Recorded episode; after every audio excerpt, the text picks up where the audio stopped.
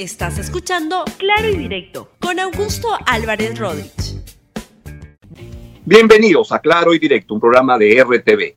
Pues el día de hoy vamos a hacer un programa sobre el día 3, cómo vamos, cómo vemos las cosas, y creo que se está avanzando correctamente, pero eso está por verse todavía en los resultados cotidianos. Antes vamos con los anuncios y los oficiadores del programa del día de hoy.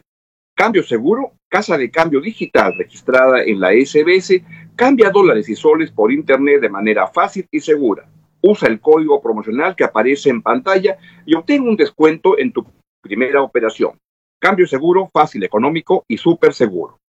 Y también, Prestamipe, la plataforma de préstamos con garantía hipotecaria que otorga financiamiento con tasas y esquemas de pago flexibles inicia el proceso a través de un formulario en su página web, sistema te va a evaluar y sabrá si te calificas para un préstamo. Muy bien, vamos con el programa del día de hoy.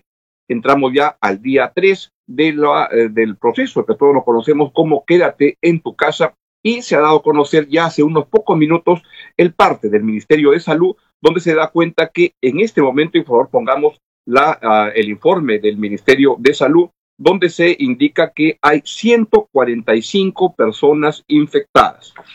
Los casos confirmados por parte del Ministerio de Salud es que por coronavirus COVID-19 asciende en este momento a 145 personas. Se han procesado, indica el reporte del Ministerio de Salud que están viendo ustedes en pantalla, 3.075 muestras y hasta las 7 de la mañana se habían identificado 145 resultados positivos. Lima acumula la fecha 111 de los casos. Yo sospecho porque en Lima se están tomando más este, este, pruebas. 10 casos están en Loreto, 6 en Lambayeque, 5 en el Callao y en Ancash, Arequipa, Huánuco, La Libertad y Piura se registran dos casos en cada uno. En Cusco, Ica y Madre de Dios hay un caso en cada una de estas regiones. Y la, este, recomendación, por supuesto, del Ministerio de Salud es continuar con el aislamiento domiciliario, es decir, con esa cuarentena de quedarnos todos en nuestras casas. Y además siguen todas las recomendaciones que ya se han dado de lavarse las manos, evitar tocarse los ojos, la boca y evitar el contacto directo con problemas, eh, con personas con problemas respiratorios, cosa que a esas alturas ya todos deberíamos tener bastante claro. Hoy, al mediodía, el presidente Martín Vizcarra, podemos poner la, la invitación que ha hecho eh, el Palacio de Gobierno ha indicado que aparece otra vez, como ya viene siendo la costumbre, desde el día 1 al mediodía va a estar el presidente Martín Vizcarra con sus ministros, por los ministros relativos al tema y relacionados al tema, y va a responder a preguntas de la, ah, de la, de la prensa sobre los temas. Ahora bien, cada país está teniendo una, una manera propia de enfrentarlo. Quiero, no me quiero olvidar de decirles que tenemos que cumplir las reglas y por eso es que, por ejemplo, en RTV estamos haciendo todo lo posible para este, tener la menor cantidad de trabajadores en el centro de trabajo, sin embargo tienen que estar algunos, como es, este, están viendo ustedes, se requiere un trabajo ahí, pero que la mayor parte de conductores, que los que no tengan que estar necesariamente sentados en el lugar y que puedan hacer el trabajo de sus casas, lo vayan haciendo. Y es así como estamos tratando de eh, trabajar en estos días.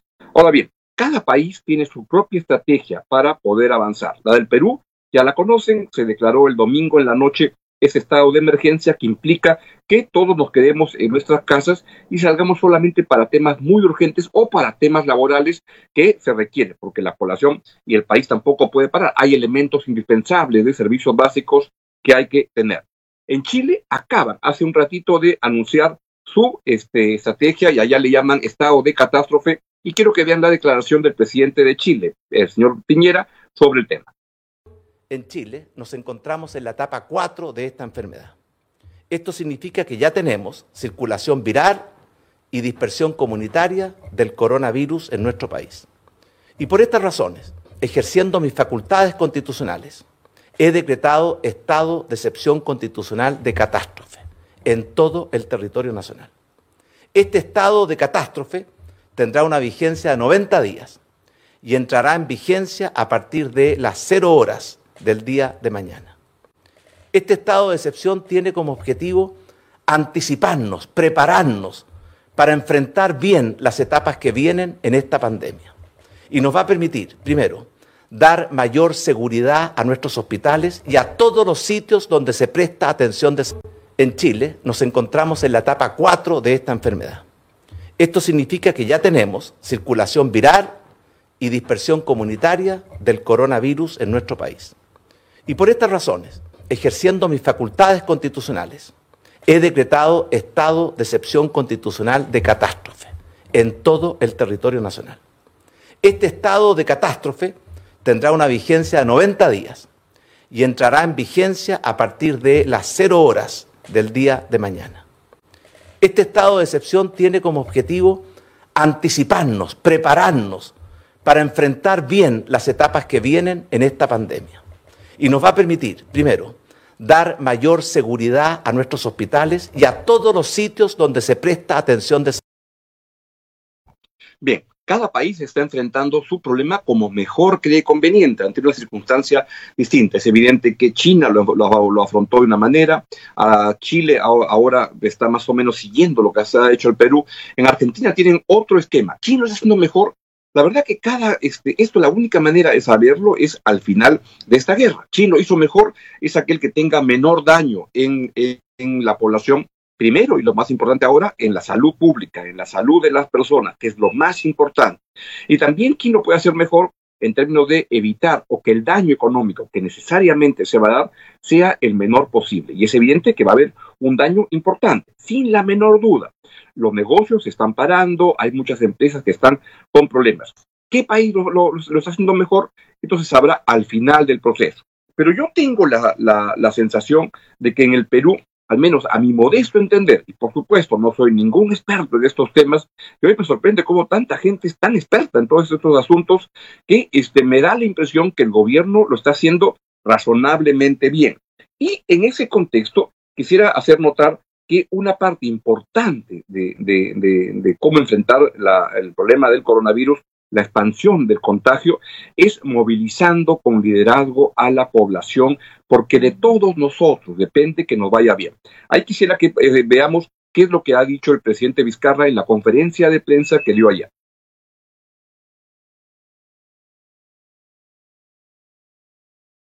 Como sociedad,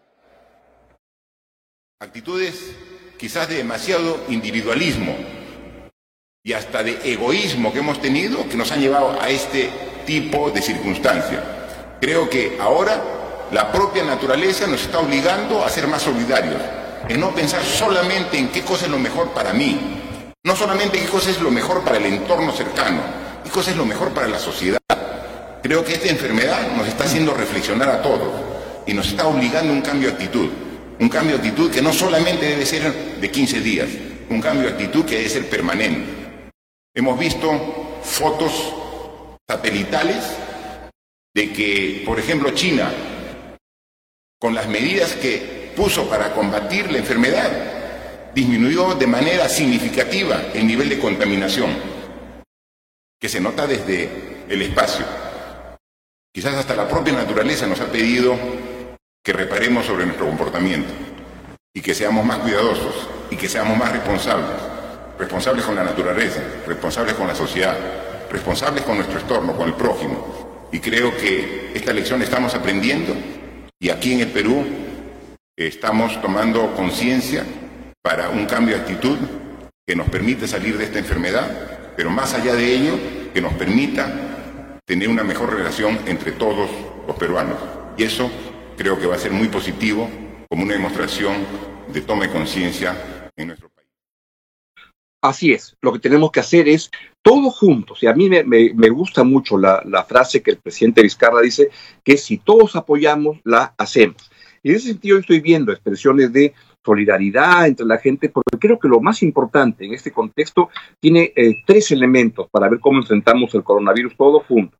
Uno es cuidarnos nosotros. Todas las recomendaciones de aseo que nos han dado hay que seguirlas con mucho cuidado. Segundo, disciplina en Quédate en tu casa. Eso es fundamental. Y tercero, la solidaridad. Hoy más que nunca se requiere solidaridad entre todos los peruanos con relación a los peruanos más vulnerables, más débiles, a quienes hay que apoyar. El Perú es un país con mucha informalidad, por tanto, la mayor parte de la gente, la amplia mayoría de la gente, no tiene un sueldo fijo en una empresa y se la tiene que recursear y ganar cotidianamente y depende de su propio esfuerzo. A esa gente hay que ayudar. Y en ese sentido, todos los que puedan ayudar con las personas que trabajan, etcétera, apóyenlos, denle su sueldo, contribuyan a que no se le corte sus ingresos.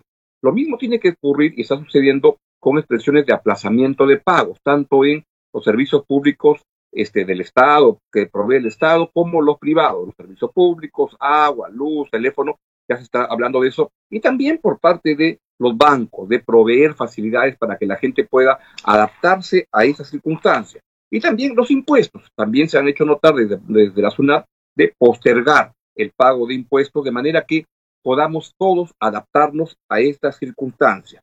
Pero lo más importante acá, insisto, es las expresiones de solidaridad y yo creo, de lo que estoy viendo, es que eso es lo que está ocurriendo en el país, salvo excepciones. Veo algunos alcaldes, algunos este, gobernadores, que la verdad es lamentable el comportamiento oportunista o ignorante en el cual se están mostrando en estos días, pero gradualmente van corrigiendo errores y estamos todos juntos apostando y apoyando en esa dirección. Todos juntos la vamos a hacer. Y a mí me parece particularmente importante el reconocimiento que se ha dado ayer y que hay que reforzarlo. Y hoy día hay que hacerlo con más intensidad, con más ganas, de los, todos los reconocimientos que se han hecho a los que están cuidando de la salud. Enfermeras, enfermeros, médicos, administrativos, todos los que están trabajando en los hospitales por la salud pública. A los policías, a los militares que están cuidando las calles para que aquellos que no quieran hacer este, cumplir quédate en tu casa, pues recordarle que lo tienen que hacer. Y si se ponen demasiado este, salsa, pues se los llevan retenidos a este, su casa. Y en ese contexto, pues lo que ocurrió anoche es una expresión de solidaridad que debe reforzarse más cuando salimos, mucha gente, a aplaudir a, y reconocer a policías, militares, enfermeros, etcétera, médicos que, que lo han hecho. Veamos el reconocimiento que hubo en muchas partes del país el día de ayer.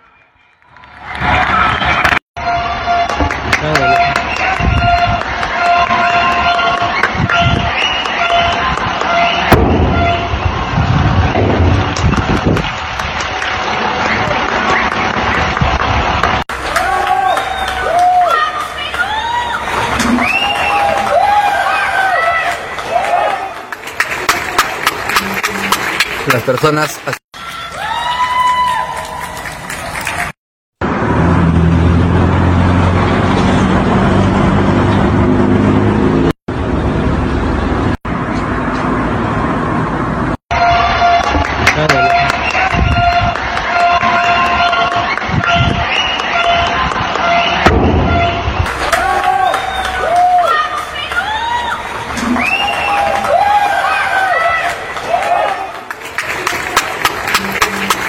personas haciendo un homenaje a todos aquellos compatriotas pertenecientes a las Fuerzas Armadas, a la salud pública que trabajan el día a día en esta cuarentena y que ponen en riesgo sus vidas. Así es, y un especial reconocimiento para los que están recogiendo la basura en esas, circunstancias que evidentemente se están exponiendo a problemas, pero si no se recogiera la basura, las ciudades serían un problema de salud pública, las, las calles constituirían un problema de salud pública. A todos los que están haciendo posible que sobrellevemos y enfrentemos la amenaza del coronavirus, muchas gracias y hoy hay que hacerlo con más entusiasmo, con más ganas, para agradecerles y para reforzar el sentimiento de identidad nacional en el que todos tenemos que estar comprometidos para poder avanzar en esa dirección. Todos juntos la vamos a hacer. Bueno, me voy yendo del programa, les tengo una sorpresa al final, pero solamente quiero uh, insistir en nuestros auspiciadores del programa del día de hoy. Vamos con Cambio Seguro, casa de cambio digital registrada en la SBS. Cambia dólares y soles por internet de manera fácil y segura. Usa el código promocional que aparece en pantalla y obtén un descuento en tu primera operación.